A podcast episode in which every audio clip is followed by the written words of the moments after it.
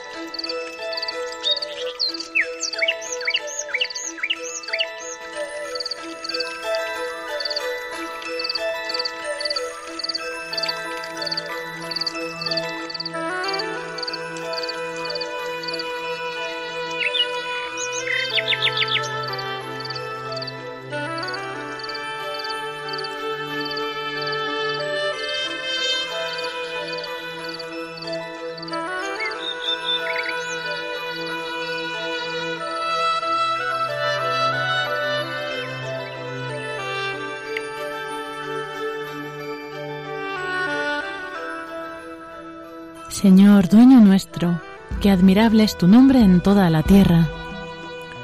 Ensalzaste tu majestad sobre los cielos.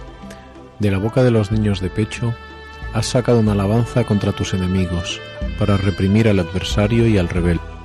Cuando contemplo el cielo, obra de tus dedos, la luna y las estrellas que has creado, ¿qué es el hombre para que te acuerdes de él? ¿El ser humano para darle poder? Lo hiciste poco inferior a los ángeles, lo coronaste de gloria y dignidad, le diste el mando sobre las obras de tus manos, todo lo sometiste bajo sus pies. Rebaños de ovejas y toros, y hasta las bestias del campo, las aves del cielo, los peces del mar, que trazan sendas por el mar. Señor, dueño nuestro, qué admirable es tu nombre en toda la tierra.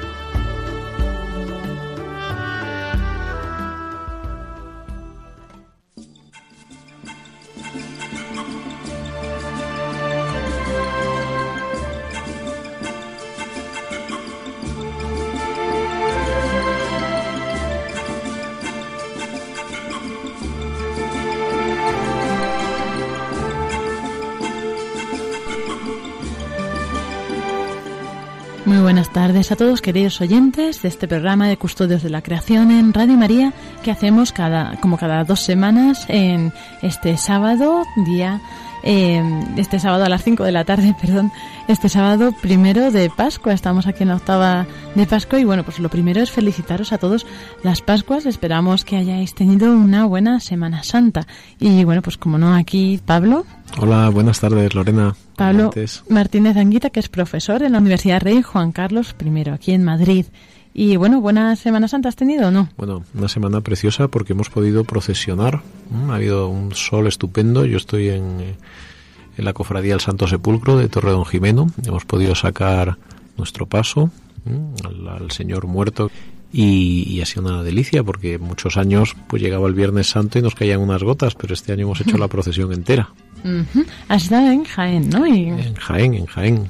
Y muy bien acompañado, como luego veremos, porque, bueno, pues de paso, camino hacia allá, Pablo aprovechó para venir a la radio a grabar una entrevista, pues bueno, con alguien sorpresa. Luego lo veremos porque realmente es algo, merece la pena escuchar la entrevista, ¿no? Muy interesante, yo creo. Yo creo que sí. Esperemos que les guste a todos. Y también, como no podía ser de otra manera, tenemos a don Francisco Marcos. Buenas tardes, Paco. Buenas tardes, Lorena, queridos oyentes, ¿qué tal estamos? Bien, feliz Pascua de Resurrección. Igualmente. ¿También lo has pasado bien? ¿Te has ido a tu pueblo? Bueno, he estado en mi pueblo y también he estado en Ávila con unos amigos la Semana Santa y ha sido pues unos días muy bonitos. Estaba con nosotros además el, el capellán de geografía, el, el padre Javier Carralón, que es un santazo y que predica fenomenal. Y bueno, Francisco Marcos es eh, profesor en la universidad, siempre me lío, Paco, dilo tú. En la Escuela de Ingenieros de Montes, Universidad Politécnica de Madrid. Eso. Y hoy nos trae también la editorial. Estamos expectantes.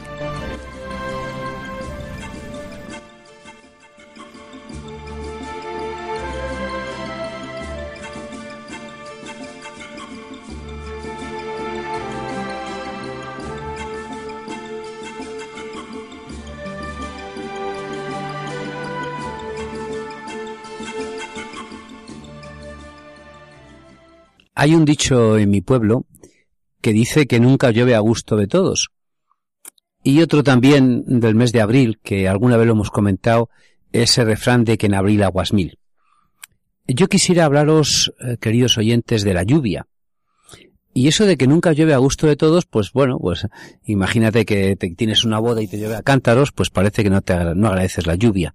Sin embargo, la lluvia es algo para que agradezcamos siempre, ¿no? Este año en España la lluvia pues ha traído muchas cantidades en Aragón con problemas, sin embargo en Castilla y León pues hacía falta que lloviera y ya por fin en abril aguas mil, por fin ya está lloviendo en abril. Aunque hay gente, a los muchos urbanitas pues el agua a lo mejor les disgusta. Sin embargo, la lluvia es algo precioso, es algo algo encantador, ¿no? El hombre en su quehacer de custodiar la naturaleza ha hecho grandes avances tecnológicos para aprovechar el agua, ¿no? Estos avances tecnológicos son las presas. Eh, esas presas, que en España se hicieron muchos, muchas de ellas entre 1950 y el año 2000, tienen grandes ventajas. La primera es que regulan el agua y gracias a estas presas podemos beber en Madrid todo el canal Isabel II. La segunda gran ventaja de las presas no solo regulan el agua para beber, sino que también el agua la regulan para que luego podamos regar con ella todos nuestros campos y luego tomar las frutas, tomar las comidas que los campos nos ofrecen, ¿no? Incluso las grandes presas, en España, sobre todo las que están entre Salamanca y Zamora, se utilizan para producir energía eléctrica. Muchas de estas presas, además, son zonas húmedas y son nuevas zonas húmedas utilizadas por las aves migratorias, de las cuales hablaremos un poquito después en el día de hoy, y también utilizadas como zonas de recreo. Sin embargo, estas presas, como toda actividad que tiene el hombre, pueden producir efectos perniciosos en el medio ambiente, ya que pueden ocupar y ocupan normalmente los mejores terrenos, los terrenos de vega, y también pueden, en algunos casos, como ha ocurrido en, en la China sobre todo, en la presa de las tres gargantas, las mayores presas del mundo están en China, como casi todo lo más grande está hecho en China, pues ahí están las mayores presas del mundo, que tienen dos fines. El primero es regular el río más largo del mundo. El río más largo del mundo no es el río Amazonas, sino es el río Amarillo que está en China. Y entonces regulan el caudal del río Amazonas y evitan pues eh, lo que nos ha pasado este año en España, ¿no? Que, que cuando se, des, se desbordaba el río Amarillo se destruían cientos de poblados y morían personas, ¿no? Pero estas presas ocupan esos terrenos que son terrenos fértiles y a lo mejor en, como ocurrió en China, eh, podían haber destruido muchos templos. Lo que pasa que los chinos, que son personas respetuosas, algunas veces con el medio ambiente, otras como no, igual que nosotros, pues antes de eliminar todos esos templos, los desmontaron piedra a piedra y se los llevaron a otro sitio. Esto se hizo sobre todo en la presa de Asuán. El Nilo, cuando se construyó la gran presa de Asuán, eh, anegaba esa presa cerca de un, una, entre una docena y una veintena de templos. Y uno de esos templos los tenemos en Madrid, que es el templo de Debod. El templo de Debod hubiera sido anegado por la presa de Asuán, sin embargo el gobierno español pagó dinero para que eh, se desmontara pieza a pieza y se trajera aquí a España y por eso tenemos el templo de Debod. Bueno, en definitiva, que la lluvia es para que demos gracias a Dios, por la hermosa hermana lluvia, por la hermosa hermana agua. El agua es necesaria para comer, para la limpieza. En la pirámide psicológica de las civilizaciones dicen que lo primero que tiene que tener una civilización es alimento. Pero antes que el alimento sólido es el alimento del agua.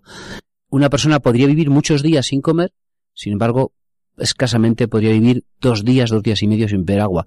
Incluso un niño pequeño prácticamente con un día y medio sin beber agua no podría vivir o tomar la, la leche de su madre que, que contiene agua. Pues nada, en abril aguas mil y que disfrutemos y demos gracias a Dios de nuestra hermana agua.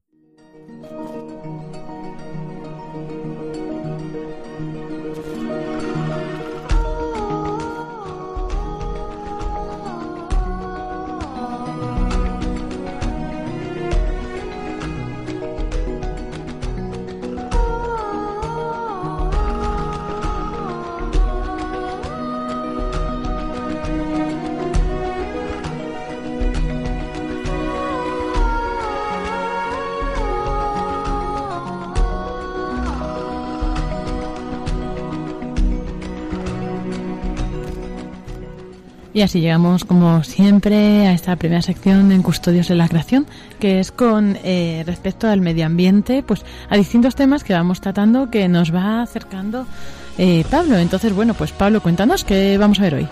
Hace dos semanas acabo de empezar a ver las abubillas. Mm, Esto es una y, y hoy el programa va de abubillas. Mm, Para quien no sepa lo que es una bubilla, seguro que Paco nos lo va a contar. Bueno, la bubilla es una de las aves más bonitas que hay. Eh, yo recuerdo de verla de pequeñito en, en mi pueblo, sobre todo en los Pinares. Es una ave preciosa, es grande, no es una ave fácil de observar. Vive yo creo que sobre todo en los pinos, pero a lo mejor también vive en más árboles, no lo sé, Pablo. Pues mira, yo la vi el, el otro día paseando por el Pardo, en lo alto de un fresno. ¿Y sabes lo que me dijo?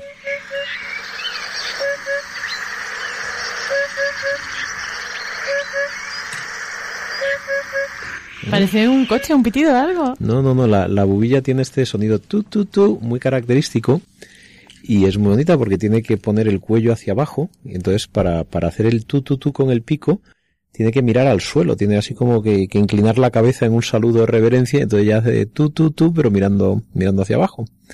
Entonces la, la bubilla es un pájaro muy bonito, yo creo que es el único pájaro naranja que tenemos en España. Un Hay, pájaro... hay alguno más, me parece, pero no lo sé, no me preguntes cuál, Pablo. Bueno, te has- te has librado la pregunta por los pelos, por los pelos. Pero hay alguno más, hay alguno Que más. has tirado la piedra y has escondido la mano. Bueno, ahí el- en, en mi pueblo hay un, un pájaro que llamamos la bruja, que la bruja es de muchos colorines y entre ellos hay brujas de color naranja. Pero no sé cuál es el nombre científico de la bruja. La bruja es muy chiquitita, es muy pequeñita. Bueno, El es petirrojo un no es granívoro. naranja. El petirrojo es un poco naranja. Bueno, yo no sé si alguien se tiene que revisar el daltonismo, pero en fin, es rojo, rojo, en fin, pero La bueno. bubilla tiene además una cresta preciosa, preciosa. Es un pájaro grande, ¿eh? por eso es fácil Tiene de una cresta cuando la quiere tener. Efectivamente. Eh, Tiene una cresta para conquistar a las abubillas femeninas. La bubilla macho, el que tiene la cresta es la bubilla macho. Mm, Y luego tiene unas alas muy bonitas blancas y negras, ¿no? Pues yo hoy quería hablar de las abubillas. ¿Y sabes por qué, Lorena? Porque, a ver, Pues porque las, la mayor parte de las abubillas en España son migrantes transsaharianos. ajá. ¿Mm? Estos son como, como pues nuestros hermanos africanos subsaharianos que vienen desde, pues desde más allá de- del Sáhara, desde África Central, atravesando el desierto a buscar una vida mejor. Pues las abubillas son como ellos, que también vienen a nuestra tierra, pero lo hacen todas las primaveras, porque quieren huir del calor sofocante del verano en el Sáhara y en África. Entonces nosotros en España tenemos dos tipos de, aves migrantes. Las que vienen huyendo del frío polar, por ejemplo el petirrojo, aunque ya también se queda, es un, es un ave que nos viene en invierno porque no quiere pasar el, el rigor del frío, a lo mejor en Finlandia, pero luego tenemos la bubilla que viene en verano. Entonces nosotros tenemos aves de invierno, aves de verano, aves que nidifican aquí, a- que se van a nidificar a otra parte. ¿m? Somos un país de acogida. ¿m? Sí, Para- las cigüeñas es otras aves migratorias, aunque cada vez se quedan más en España, pero las cigüeñas, que es otra ave migratoria, suelen llegar aquí en febrero. Por eso hay un refrán que alguna vez les hemos contado, que es que por San Blas, que es a primeros de febrero, el 2 de febrero más o menos, la cigüeña verás. Bueno, pues yo creo que, que las aves nos hacen ver que nosotros somos y tenemos que ser un país de acogida para todos, para los del norte y para los del sur, porque todos vienen aquí en algún momento del año. Y de eso yo quería hablar en este programa, de las migraciones. ¿Y sabes por qué, Lorena? A ver, cuéntame, Eh, bueno, pues sorpréndeme. Antes de ayer, jueves 9 de abril, fue el Día Internacional de las Aves Migratorias. Y al mismo tiempo estamos entrando en la primavera. ¿Y sabes qué otras migraciones humanas nos vamos a encontrar en breve? Pues el rocío, por ejemplo. ¿Mm? El rocío, como ya les hemos dicho alguna vez, es la mayor concentración de personas que hay en España todos los años. Ningún artista, ningún partido político, nadie consigue juntar dos millones de personas. España tiene unos cuarenta y tantos millones. Bueno, pues dos millones de personas se juntan todos los años en el rocío. Esto es solo el Papa cuando viene. Bueno, pues ya que hablamos del rocío, yo quiero hacerle dos peticiones a todos los rocieros de Andalucía y el resto de España que nos oyen. La primera es que cuiden mucho a sus caballos, que sufren mucho en el rocío. Y la segunda es que van a atravesar un parque nacional, que se quede tan bonito como antes. Sí, además, Doñana, que estamos hablando mm, en la tertulia de hoy de las aves migratorias, es una maravilla. Yo les recomiendo, me parece que esto se lo he dicho ya dos veces en lo que llamamos de programas, que vayan a Doñana entre el 10 de enero y el 15 de febrero. Es la mejor época del año para ver Doñana, está llena de flamencos, porque Doñana debe su riqueza en gran parte a las aves migratorias que utilizan Doñana. Son tanto aves migratorias que van para el norte como las que van para el sur, y muchas de ellas se quedan en, en esa zona húmeda tan, tan prodigiosa que es Doñana, ¿no? Doñana podemos decir que es el África en, Europa, ¿no? Eh, Doñana está considerado el parque nacional más bonito de Europa y sin lugar a dudas que lo es. Y si ustedes van el 20 de febrero o mejor el 20 de enero, pues verán la maravilla que es Doñana con esas aves migratorias. Pues mm, Paco, yo te voy a hablar de una persona que de algún modo era un gran emigrante. ¿Sabes de quién? Pues no, no, no lo sé. Hoy estoy preguntando a todo el mundo de Jesús. ¿Mm? Anda. ¿Y tú sabes por qué? Porque ya desde que nació, su madre tuvo que migrar de Nazaret a Belén. Y parece que según nació, tuvieron que hacer como los pájaros, volver otra vez a emigrar e ir a Egipto. Pero como los pájaros bajaron al sur, pero volvieron al norte. Y así fue pasando la vida y fue yendo de, de Galilea a Judea, de norte a sur, de sur a norte. Y cuando resucita, y aparece un ángel que le dice a las mujeres, dice, Él os precede en su camino hacia Galilea, otra migración. Entonces para mí es muy bonito porque yo cada vez que, veo las aves, a mí por lo menos me recuerda que la vida es una migración y es una, es una peregrinación, pero al mismo tiempo es una migración constante. Las aves, ¿por qué van al norte y por qué van al sur? Pues porque van buscando la vida, una, vida que se pueda vivir, una vida eh, pues donde puedan, donde puedan reproducirse, donde puedan criar, donde puedan cantar, ¿eh? donde, donde la bubilla pueda hacer otra vez tú, tú, tú, ¿eh? ese, ese tú, tú, tú, como esa llamada de tú, tú, tú, pues yo creo que también es, es una, una llamada al Señor que vamos buscando al tú, tú, tú, de norte a sur y de sur a norte, ¿no? Entonces nuestra vida es, es una constante migración en búsqueda de la, de la vida y del tú. Pero la migración en la naturaleza no solo se da en las aves, se da también en los animales, los pastores trashumantes llevaban en verano a los mm, pastos de la Sierra de Gredos, a las montañas, sus ovejas, y en invierno les bajaban a Extremadura, a las zonas más cálidas. Y no solo migran las aves, ¿no? También migran las mariposas, y las migraciones quizá de las más bonitas de todas son las de los salmones, ¿no? Por ejemplo, en la isla de Vancouver, donde migran todos los salmones, los salmones crecen en, agua, en agua dulce, nacen en agua dulce, pero para desarrollarse tienen que migrar hacia agua salada y luego vuelven otra vez a agua dulce donde ya adultos pues ponen sus huevos y allí ya mueren. De los salmones se cuenta la historia que donde nace el salmón muere el salmón. Es muy famoso, si lo pueden ver, el, los salmones en la isla de Vancouver, en, en, Canadá, ¿no? Es precioso, ¿no? Cuando todos los salmones suben para arriba, e incluso pegan grandes saltos, ¿no? Alimentan allí a, a, las, a la, al águila americana, ¿no? Eh, al águila calva, que no, no es calva, pero bueno, le llaman el águila calva. Alimentan, que es un águila pescadora, además, porque pesca muchos salmones. Alimentan al oso negro. Y en España también los salmones vuelven a nuestros ríos, en Asturias sobre todo y en Santander. Pues mira, hablando de águilas calvas, el otro día estuve con una. Tengo un amigo que se llama Antonio.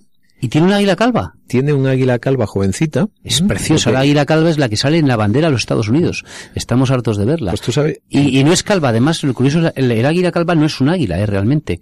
Eh, es una rapaz, pero no es un águila. Las, de hecho, las. Es las, un pigargo. Es un pigargo. Las, las patas del águila calva parecen más las patas de una gallina casi de una rapaz. Ahora, aún así todo, coge los salmones con una gracia y con un encanto. Ver volar un águila calva, yo tuve la suerte de verla volar en Maine y es precioso, encima de un un río.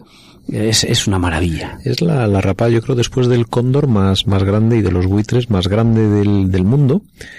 Y, y este amigo Antonio, pues es un aficionado a la ornitología y además... Pero no es ave migratoria, ¿eh? aunque sí que recorre grandes distancias. No llega a ser migratoria, aunque el territorio de caza del águila calva son miles de hectáreas. Bueno, pues eh, yo he apre- he aprendido varias cosas del águila calva. Primero se pone calva al cuarto año, es como cuando ya es sabia le vienen las canas, como a ti y a mí.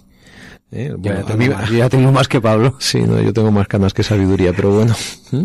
Entonces el, el águila se le va poniendo el, el pelo blanco cuando llega a la, por lo menos a la madurez sexual a los cuatro años. Pues mi amigo Antonio tiene un pigargo, tiene uno finlandés precioso, ¿m? que es una cosa pues eh, tremendamente grande y tiene un, un, un pigargo jovencito americano porque los, los cuida y los rescata. Y el otro día pues me dice vente que te lo voy a poner entonces fue, fue toda una experiencia pues dice, dice Pablo venga te vas a ir a jugar con el águila y claro tú la ves así con ese pico grande y tal y lo primero que hace es que te, te impone miedo ¿no? Pero entonces nada le extendí la mano y pum el águila se posó en mi mano me observó un rato y me dice venga ahora acaríciale el buche entonces eso es una gozada porque es una pluma suave dulce y entonces el águila empezó a darme picotazos y yo al principio me asusté un poco y dije, me va a desgarrar el brazo.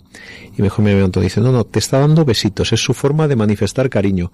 Oye, ¿no sabes qué ternura, qué, qué monada que un pigargo de unos cuantos kilos, seis o siete kilos, que puede tener una, envergadura de dos metros, o sea que es una rapaz que, que puede levantar muchas cosas, empiece a darte besitos. Es, es toda una, es una sensación, ¿eh?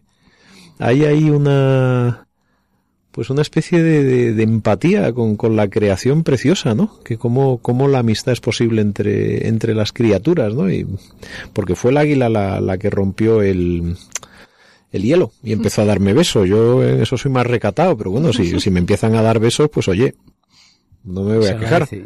Se agradece, se agradece. Pues las aves migratorias son mm, algo precioso, ¿no? Porque eh, ver pasar, por ejemplo, desde Madrid, cuando pasan las aves migratorias haciendo esas subes que Pablo nos ha dicho tantas veces, es precioso, ¿no? Sí, son como flechas en el cielo que nos recuerdan que la vida es, es peregrinación, que a mí me, hacen pensar que igual que, que el, que el Señor, o que la vida, o que, sí, que de algún modo llama a las aves ahora al norte y ahora al sur, pues el Señor nos va poniendo misiones ahora en el norte, ahora en el sur, y al final la vida es lo que va sucediendo entre migración y migración. Y a nivel más práctico, ¿qué podemos hacer nosotros para ayudar a, preservar este tipo de aves o favorecer sus hábitats? Bueno, ya hemos hablado en el editorial que, por ejemplo, es curioso en España eh, la creación de embalses para la producción de energía eléctrica o para almacenar el agua ha sido muy útil para beneficiar a las aves migratorias. Entonces, lo primero que tenemos que hacer es mantener las zonas húmedas. El primer- los dos primeros parques nacionales de España fueron Ordesa y Covadonga. Sin embargo, el parque nacional emblemático de España, el más conocido en todo el mundo y el más famoso es Doñana. Entonces, preservar Doñana es una forma de preservar las migraciones, igual que preservar todas las zonas húmedas de la Castilla-La Mancha, Extremadura, Castilla-León. En Castilla-León hay algunos ecologistas y algunos que estamos promoviendo que van a, a ponerse en marcha lo llamamos los lavajos. Los lavajos fueron desecados en Castilla y León pensando que eran zonas húmedas, que eran sucias y que sin embargo estos lavajos pues son muy útiles para preservar eh, el descanso de estas aves migratorias que necesitan detenerse en sus viajes. Tú me has preguntado qué podemos hacer. ¿eh? Tú imagínate ¿m? que te casas con un chico, Lorena, y que de repente no te acuerdas de su nombre. Pues a ver qué hacemos. Te levantas y dices, mira, le quiero mucho, pero no sé si es Pedro o se llama Juan. Pues tenemos un problema, ¿no? Bueno, yo creo que lo, primero que tenemos que hacer para cuidar y para conservar y para amar es conocer. Y entonces yo haría un ejercicio muy sencillo e invito a todos nuestros oyentes que intenten identificar dos o tres sonidos, dos o tres cantos de ave, para que así en las aves que nos rodean no sean familiares. Yo cuando oigo el tú, tú, tú de la bubilla, pues pienso que de algún modo el- a través de la belleza de la bubilla es el propio Señor el que me dice tú, tú, tú, tú y yo, yo te quiero a ti, ¿no? Pues eh, a mí eso me, me, reconforta y me alegra que vuelva la bubilla porque es un signo de alguien que me dice tú, ¿no? Entonces podemos hacer muchas cosas, pero yo creo que lo primero que tenemos que incorporar es conocer a nuestros vecinos. Tenemos pajaritos que aparecen por nuestra casa, pero ¿quiénes serán? Eh, ¿Qué especie? ¿Cómo cantan? Yo creo que, que lo primero para, para enamorarse es abrirse a, a conocer. Una ave migratoria que ustedes conocen, sobre todo los niños de los pueblos y también los de las capitales cada vez más, es la golondrina.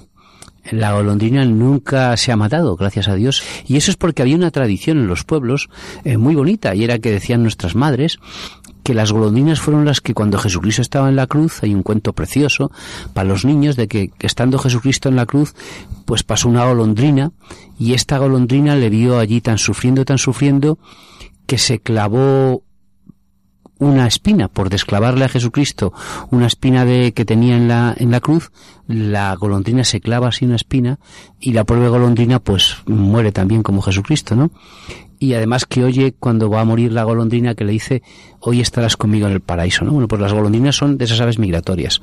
El ecologismo prudente, la primera premisa siempre de todos los ecologismos auténticos, ¿verdad?, es conocer para amar, como ha dicho Pablo. Entonces, lo mejor, Lorena, para, para, mm, para respetar y cuidar la naturaleza es conocerla. Mira, esto que tú cuentas de la golondrina, pues es una, es una leyenda bonita, pero encierra una verdad teológica que decía San Pablo, ¿no? Dice, toda la creación gime expectante con dolores de parto. Es decir, que, que el dolor de este mundo no es solo un dolor humano, y que Cristo redime al, planeta entero, al universo entero, a través de la muerte de su Hijo, nos redime a nosotros, pero de algún modo redime, redime cósmicamente a todo lo viviente.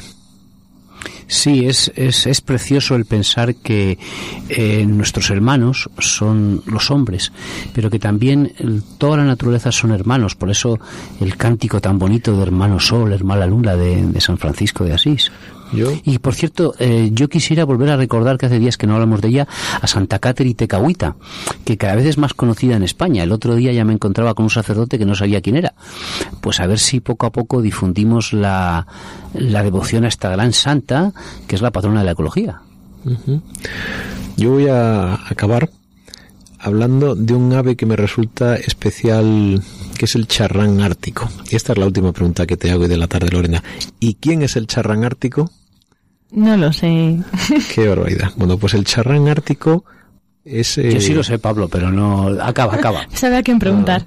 No, no, me digas que es un pájaro naranja que te veo venir. Que ya. ¿eh? que es de tu pueblo y que se llama la bruja, porque no es eso. Bueno, en mi pueblo no está el charrán ártico. Bueno, el charrán ártico. Algún día a lo mejor va Pablo allí y nos le pone. El charrán ártico es el representante de una ave que se llama Lasqueir, o sea, sale por ahí. Es el que lo Y sobre todo, y sobre todo, es el mayor migrante, del, del planeta.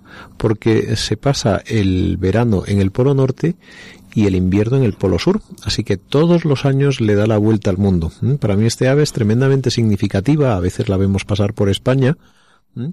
Pero efectivamente nos recuerda, a mí me recuerda dos cosas. Que el mundo es uno.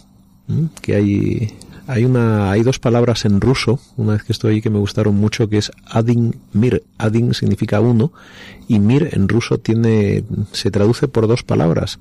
Mir significa mundo y significa paz y las dos se dicen del mismo modo. Fíjate qué cosa más bonita tiene el ruso, ¿verdad? Mir, como la estación Mir. Paz y mundo es lo mismo, ¿no? Y yo creo que los rusos están, están en lo cierto, ¿no? Estamos en un único mundo y el charrán nos recuerda que necesita el mundo entero para poder vivir en paz. Y de algún modo nos recuerda a nosotros también que tenemos que construir una solidaridad global y que, que, si no, él no puede seguir dándole la vuelta al planeta, porque claro, como pasa por todas partes, sobre todo por la costa, pues tiene, tiene que estar bien. Fíjate qué cosa más prodigiosa, ¿verdad? Pues nada, ya buscaré a ver cómo es, porque seguro que lo he visto alguna vez, pero no le pongo nombre. Pues es parecido a un albatros, parecido una, a una gaviota, es un, es un ave marina, pero, pero verdaderamente es un, es un ejemplo de, de la belleza y la magnificencia de, de, este mundo, ¿no? Cuando estábamos leyendo al comienzo de el, el, Salmo que estábamos leyendo, a mí me viene a la cabeza el, el charrán ártico cuando dices las aves del cielo, los peces del mar que trazan sendas por el mar, porque el charrán va atravesando los mares dice, Señor dueño nuestro, qué admirable es tu nombre en toda la tierra, ¿no? Pues yo pienso en un charrán y digo, qué admirable es tu nombre, Señor, que has hecho un ave que va por todo el planeta. bueno, pues ya con esto pasamos a la siguiente sección, la entrevista que grabamos el otro día, que nos trae Pablo, y vamos a ver eh, quién es y esta gran sorpresa.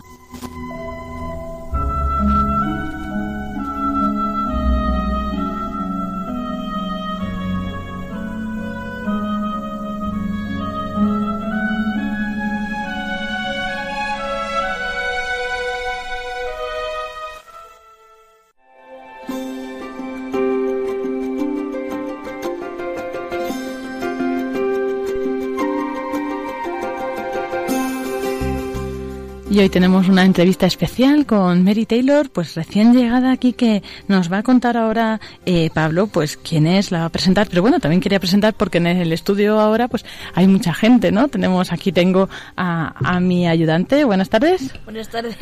Y tenemos también por allí, bueno, a más ayudantes. Pedro, ¿qué tal? Hola, buenas tardes. Pablo. Hola Lorena. Y luego, bueno, Mary Taylor y varios acompañantes. Pablo, preséntanoslos. Bueno, pues mira, estamos aquí, tenemos, somos muy afortunados hoy porque nos visita la, la familia Taylor. ¿Mm? Y eh, entre ellos, bueno, Michael eh, y Mary Taylor, ¿m? y luego tienen a, a, su hijo menor que está preparándose para ser sacerdote en Roma, y está también su hija Teresa con nosotros. Y Mary es eh, consultora y editora de la revista Comunio, es una revista de teología católica fundada precisamente por el Papa Benedicto XVI. Ella además es profesora de teología católica en varias universidades y además de universidades ha sido profesora de religión, catequista y de teología en la cárcel. Así que voy, voy a empezar preguntándole por su experiencia tanto en la universidad como en la cárcel, porque algunos solo hemos enseñado en la universidad. Um, I will have to say, Pablo, that the students in the jails were very motivated, not for reasons you might think. You might think they're motivated because if they do well in school, they will get, they will be better treated. Eh, te pensarás que los de la cárcel a lo mejor son mejores, pero los de también son mejor tratados y están más motivados. But the real reason is they've come to the end of their hope and they're, so their hearts are very deeply into philosophy and creation and theology. La, gente que ha estado en la cárcel verdaderamente ha tocado como el final de su esperanza. Y entonces verdaderamente es cuando se dan cuenta que necesitan la filosofía y la teología. Uh, on the other hand, the students in the universities have also been very, very interested in this particular topic. They were not aware at how, uh, how much the environment and Catholicism can come together. They have looked at these as enemies. Eh, los estudiantes de la universidad por otro lado, también ha sido una, una, sorpresa porque ellos no eran conscientes al principio de la gran interrelación que hay entre la fe católica y la cuestión ambiental. It's hard for students when the uh, people who are interested in the environment also seem to be anti-life and against children and against so many other things, and yet they too love nature. Sí, es, es curioso porque en muchas de estas universidades la gente que parece como más interesada en la conservación de la naturaleza, pues también está a favor del aborto, en contra de la vida y, y, y de repente se, se, enfrentan a pues a, a alguien que, que, que, les da una, una visión nueva. I'd like to tell you a little story that I always told the students. Te um, quiero contar una historia que siempre cuento a mis estudiantes. A very famous story that Gandhi told. Una historia de Gandhi. Uh, Gandhi said, "Imagine you want something very precious like a watch." Dice, eh, Gandhi decía, imagínate que quieres algo muy precioso para ti, por ejemplo, un reloj. Okay, you can do three things. Puedes hacer tres cosas. You can threaten the owner and fight him for his watch, maybe steal it from him. Puedes amenazar al dueño, intentar robárselo. Instead of taking it by force, you could ask him if you could buy it and offer him money. La, la segunda cuestión es que puedes intentar comprárselo, ofrecerle dinero. Finally, you could become his friend and maybe ask for the watch as a gift. Y la tercera es que a lo mejor te puedes convertir en su amigo y pedirle el reloj como regalo. In all three cases, at the end, you are in possession of the watch. Al final de los tres casos, te quedas con el reloj. But in one case you took it by force, in another case you bought it, and in another case it was a gift. Pero en el primero lo cogiste por la fuerza, en el segundo lo compraste y en el tercero fue un regalo. In the first case, your relationship to another person is coercion. La, la primera es una relación de coerción con la gente. In the second, your relationship is a strictly economic contract. En, en la segunda es sencillamente un, una relación contractual, un contrato. But in the third case, it's something very different. You are friends now and you are the recipient of a gift. Pero en la tercera es muy diferente porque ahora somos amigos y soy el, el, la persona que recibe un regalo. Gandhi wanted to tell us in this story that the means we use to accomplish an end really matter. Lo que Gandhi nos quería enseñar es que los medios que utilizamos para conseguir un fin verdaderamente importan. So it wasn't simply, um, it's not simply a matter when we look at the environment of what's the best way to solve a problem like pollution. O sea que cuando miramos a la cuestión ambiental no solo tenemos que preguntarnos cuál es el mejor modo de solucionar un problema ambiental como por ejemplo la contaminación, But let's look at the relations of force, utility, and the third one I will call covenant. pero también tenemos que ver en qué tipo de relación estamos, en una de fuerza, en una de contrato o en otra que yo llamaría de alianza. Popes Benedict and John Paul II and Pope Francis as well have told us that we can have a covenantal relationship with each other and the earth. Eh, tanto Juan Pablo II como Benedicto XVI o el Papa Francisco nos han dicho que nosotros podemos tener una relación de alianza tanto con la naturaleza como con los demás. So what would a covenantal relationship with the earth be? Así que, ¿qué, qué significa esta alianza con la Tierra?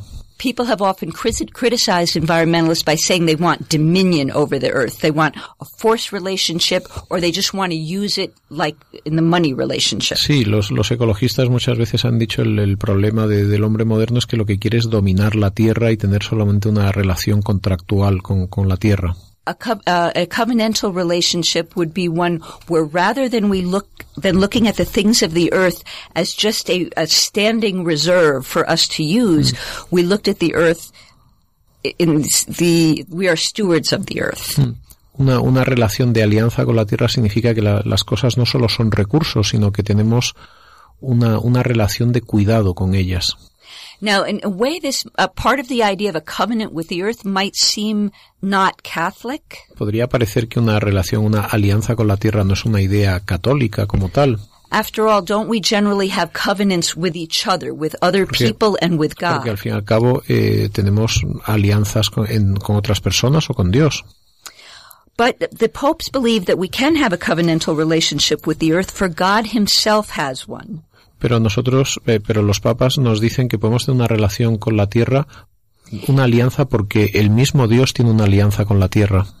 In Genesis 9:13, En el Génesis 9:13 uh, God says, "I set my rainbow in the cloud, and it shall be a sign of the covenant between me and the earth." os doy el, este arco iris que significa una alianza entre, entre mi pueblo y yo, dice Dios. So if God has this covenant with the earth, and it's not merely a background for humanity, we can have one too. De este modo, si Dios verdaderamente tiene una alianza con la Tierra, ¿m? eso significa que, que este planeta no es sencillamente un escenario donde hacemos cosas, sino que podemos tener también nosotros una alianza con la Tierra. Uh, now, in English, there are seven words beginning with the letter C that I use with my students to speak a little more about the environment. Bien, eh, en, en inglés hay, hay siete palabras que empiezan por la letra C. Eh, Mary lo llama The Seven Seas, porque también hay un juego de palabras en inglés que es como The Seven Seas, podrían ser los siete mares, ¿no? Como que cubre todo el mundo, pero son las siete Cs, The Seven Seas, que de algún modo ayudan a describir esta, esta alianza mm, católica, por decirlo de algún modo, con la tierra. So the first one was covenant that we just spoke La, about, la primera C es Covenant, alianza. and I'll go over the other ones briefly. Y como de esta ya he hablado, paso a las siguientes. Uh, the second is conversion. La segunda es conversión.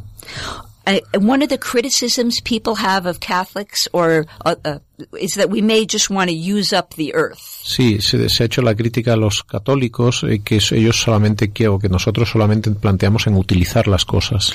But John Paul II made the phrase ecological conversion. Pero Juan Pablo II hablaba de conversión ecológica. That would be a turning of our heart to everything that is true and real and beautiful and good in que es creation. volver nuestro corazón a todo aquello que es bello, justo y verdadero en la creación. Saint Gregory of Nyssa said that even the creation itself was a turning from darkness to light. San Gregorio de Niza decía que aunque, eh, o sea, que en la creación todo va de, de la oscuridad a la luz. So John Paul II also said that um, our ecological conversion is not just a private act, but it, it can be our mission. De, de este mismo modo que es un avanzar hacia la luz, nuestra conversión ecológica no es solo un hecho, sino es una misión que todos tenemos.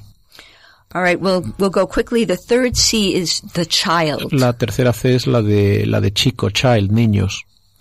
Um, very often we see people interested in the environment are worried about overpopulation and they look at children as a problem, a plague. Muchas veces se piensa que el problema de ambiental es un problema de sobrepoblación y los niños aparecen como un problema. But Pope Benedict said that the book of nature is one and indivisible. Pero el Papa Benedicto XVI dice que el libro de la naturaleza es uno indivisible. He said we cannot have a lack of respect for the right to life up to natural death and of human conception, etc. If we also, if we turn against all of God's creation, these are linked. Está, está ligada la, el respeto de la, la vida natural desde, desde la concepción hasta la muerte natural con, con todo el resto de, del, del cuidado hacia la creación. All right, so then really quickly, number four is caritas. La número cuatro es la caridad. We speak often of environmental justice, a big phrase in the United States, but we Sí, need environmental Unidos love. hablamos mucho de, de justicia ambiental, pero verdaderamente de lo que nosotros queremos hablar, de lo que habla la Iglesia es de amor eh, ambiental. Number five is communion, La es comunión, which I won't talk about right now, but I think you can um, imagine what that would be. que- um, que todos sabemos de qué estamos hablando, la comunión. Number six is we have the concept of creation, which secular people don't have, that all of creation is a gift. If something is a gift, like with Gandhi's watch, then we accept it in friendship and love. Sí. La, la sexta es que nosotros tenemos el concepto de creación, no, no es solo evolución o biología, sino que la, la creación es algo dado por Dios y por lo tanto tenemos esa posibilidad de que hemos, hemos recibido un regalo. And finally, John Paul II gave a vision of all creation as kind of a whole church praising God. Y luego eh, Juan Pablo II daba esta visión de toda la creación como una, como una iglesia en, en adoración. If all creation is a church, who is at the center, at the si, heart? y si Christ. toda, y si toda esta iglesia está en adoración, eh, ¿quién está en el centro? Pues Cristo. So the last thing I would like to leave you with is something that was said by Hanser von Balthasar, the theologian. Así que para hacer una síntesis, con esto quiero, quiero dejar la, mi, mi conclusión, eh, dicha por unas palabras de von Balthasar, gran teólogo.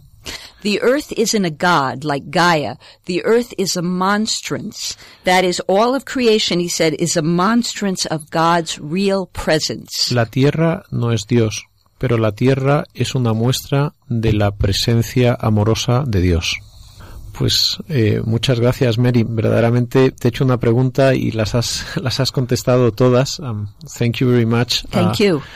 Um, we, really enjoy this. We're very thankful for this time with us, and we hope that we sometime can have your book in Spanish so that our uh, readers uh, can can read, ¿no? Digo que le agradezco mucho a Mary Taylor su presencia y que, que esperamos que toda su obra de, de teología y medio ambiente, ahora mismo pues en la, la revista Comunio, que es quizá uno de los, eh, la- las revistas que son unos pilares de la, de la teología católica, pues esperamos que pronto la podamos tener en español porque verdaderamente los, lo que nos has contado aquí en- es, es como un pequeño vistazo de, de- de una, de una visión preciosa. Así que esperamos poder seguir trabajando en esta línea. Muchas gracias, Mary. Thank you very much. Thank you.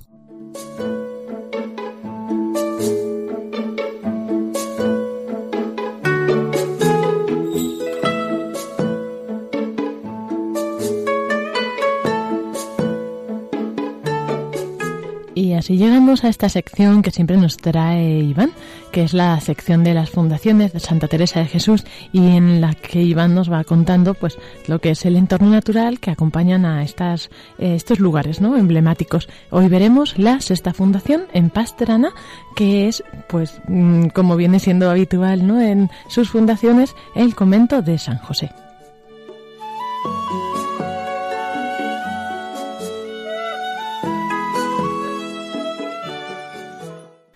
Buenas tardes, queridos oyentes de Radio María.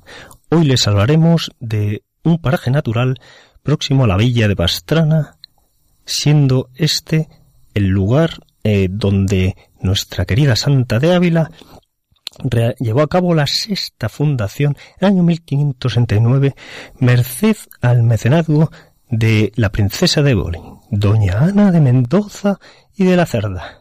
Fundó nuestra querida Santa el convento San José para mujeres y el de San Pedro, actualmente llamado el Carmen, para los frailes. En este último estuvo San Juan de la Cruz y se produjo su desalojo durante la desamortización de Mendizábal. En nuestros días lo ocupan frailes de la Orden franciscana y es sede de un espléndido museo teresiano en el que con obras de arte sacro y de historia natural de Filipinas. Este último cuenta con dos magníficas colecciones, una de conchas y moluscos, más de 1500 especies, y otra de aves exóticas, más de 400 especies. A continuación, pasamos ya a hablarles de la Sierra de Altomira, es el espacio natural al que nos ocuparemos hoy. La Sierra de Altomira, no confundir con las cuevas de Altomira, de Altamira, las famosas cuevas de Cantabria.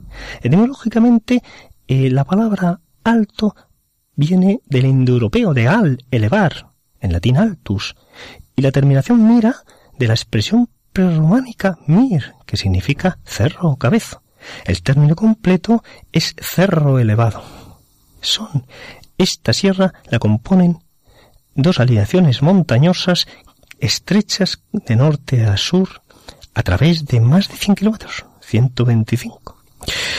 En el sureste de la provincia de Guadalajara, coincidiendo con las dos patas delanteras de ese bisonte que representa la silueta de la provincia. El pico más sobresaliente es el pico Altomirano, con 1189 metros, y está salpicado de pantanos por todos conocidos, como el de Entrepeñas, Buendía, Volarque, Almoguera, la fauna piscícola más representativa está constituida por los barbos, bogas de río, las bermejuelas y comillejas. Y las carreteras de acceso a este lugar son la Nacional 20 desde Guadalajara y la Nacional 204 desde Sacedón. Este paraje natural es zona de especial protección para aves debido a que constituye un magnífico refugio para la cría de rapaces que anidan en sus roquedos, tan destacadas como el águila perdicera, el alimoche, el halcón peregrino y el águila calzada. También sus embalses son lugares de invernada de unas 15.000 aves.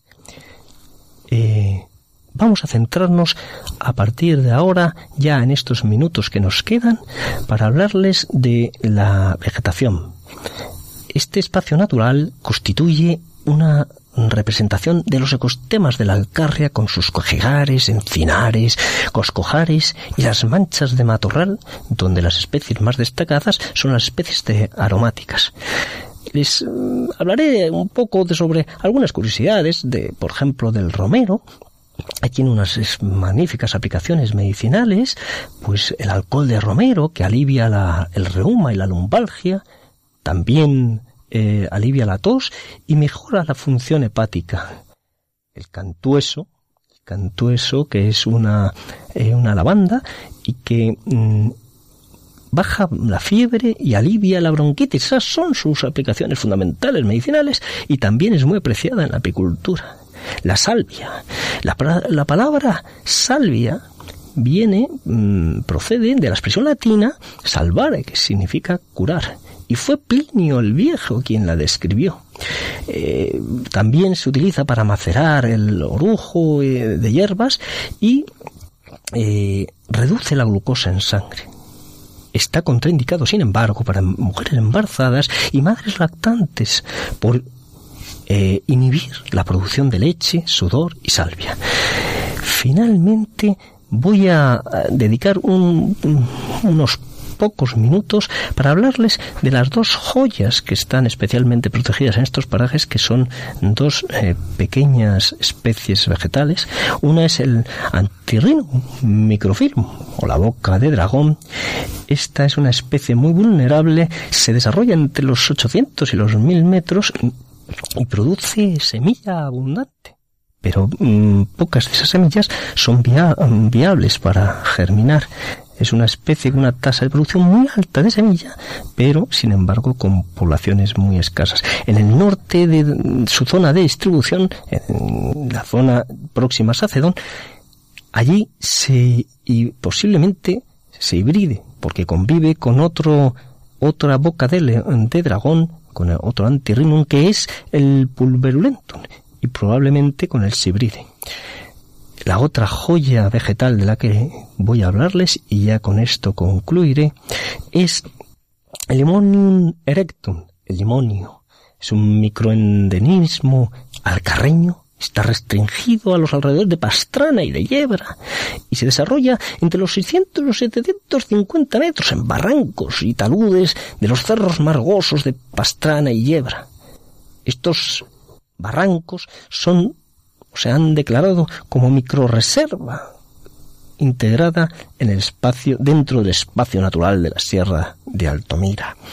Eh, necesitan pequeños flujos de agua y los freáticos para su subsistencia, por lo cual eh, la construcción de pistas, carreteras, tendidos eléctricos por su zona o por su hábitat o su zona de desarrollo eh, suelen interrumpir estas construcciones los flujos hídricos y causan eh, un gran riesgo para esta especie. También eh, las reforestaciones, eh, debido a que esta especie experimenta un gran retroceso ante la competencia con otras especies, también le perjudica. Bueno, pues con esto espero que les haya gustado y termino el programa de hoy deseándoles una feliz tarde y que Dios les bendiga.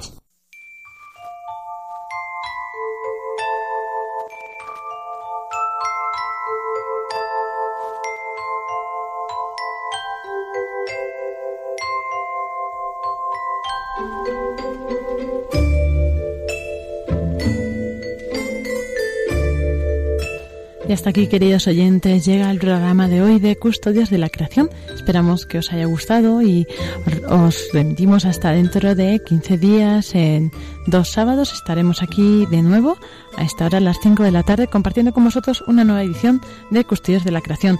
Agradecer también pues a los que han colaborado en este programa, a Iván, Mary Taylor y toda su familia que no están aquí, y también pues a los presentes. Pablo, Paco, muchas gracias. A ti, Lorena, y a, ustedes oyentes. A todos ustedes. Y para concluir, bueno, también antes deciros que tenemos un mail en el que podemos resolver vuestras dudas, preguntas, atender a vuestras sugerencias, también custodios de la creación arroba radiomaria.es. Custodios de la creación arroba radiomaria.es. Y una página en Facebook, también asociada al Facebook de Radio María en España, que es Custodios de la Creación y ahí pues también vamos publicando las novedades y los próximos programas, que es lo que tratarán. Y nos encantará recibir comentarios, sugerencias, aportes. Todo eso y mucho más. Y bueno, para despedirnos pues nos despedimos con el Cántico de las Criaturas de San Francisco de Asís. Omnipotente, altísimo, bondadoso Señor, tuyas son la alabanza, la gloria y el honor Tan solo tú eres digno de toda bendición, y nunca es digno el hombre de hacer de ti mención. Loado seas por toda criatura, mi Señor, y en especial loado por el hermano Sol, que alumbra y abre el día y es bello en su esplendor y lleva por los cielos noticia de su autor.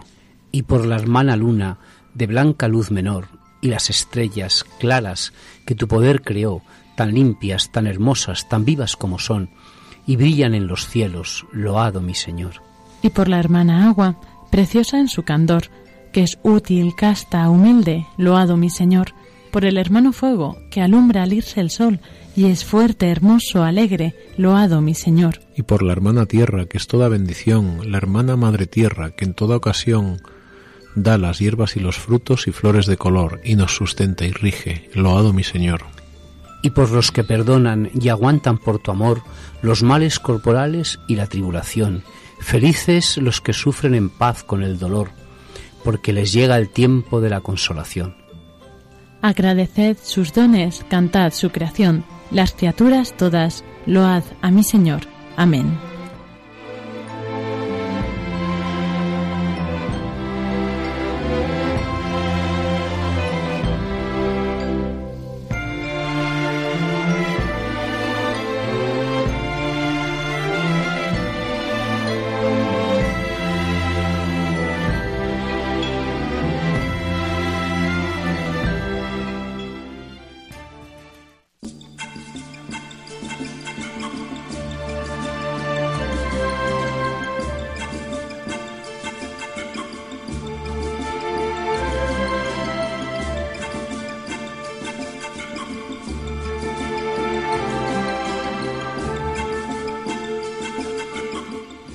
Les hemos ofrecido Custodios de la Creación, un programa enmarcado dentro de la sección El hombre en la Tierra y dirigido por Pablo Martínez de Anguita y Lorena del Rey.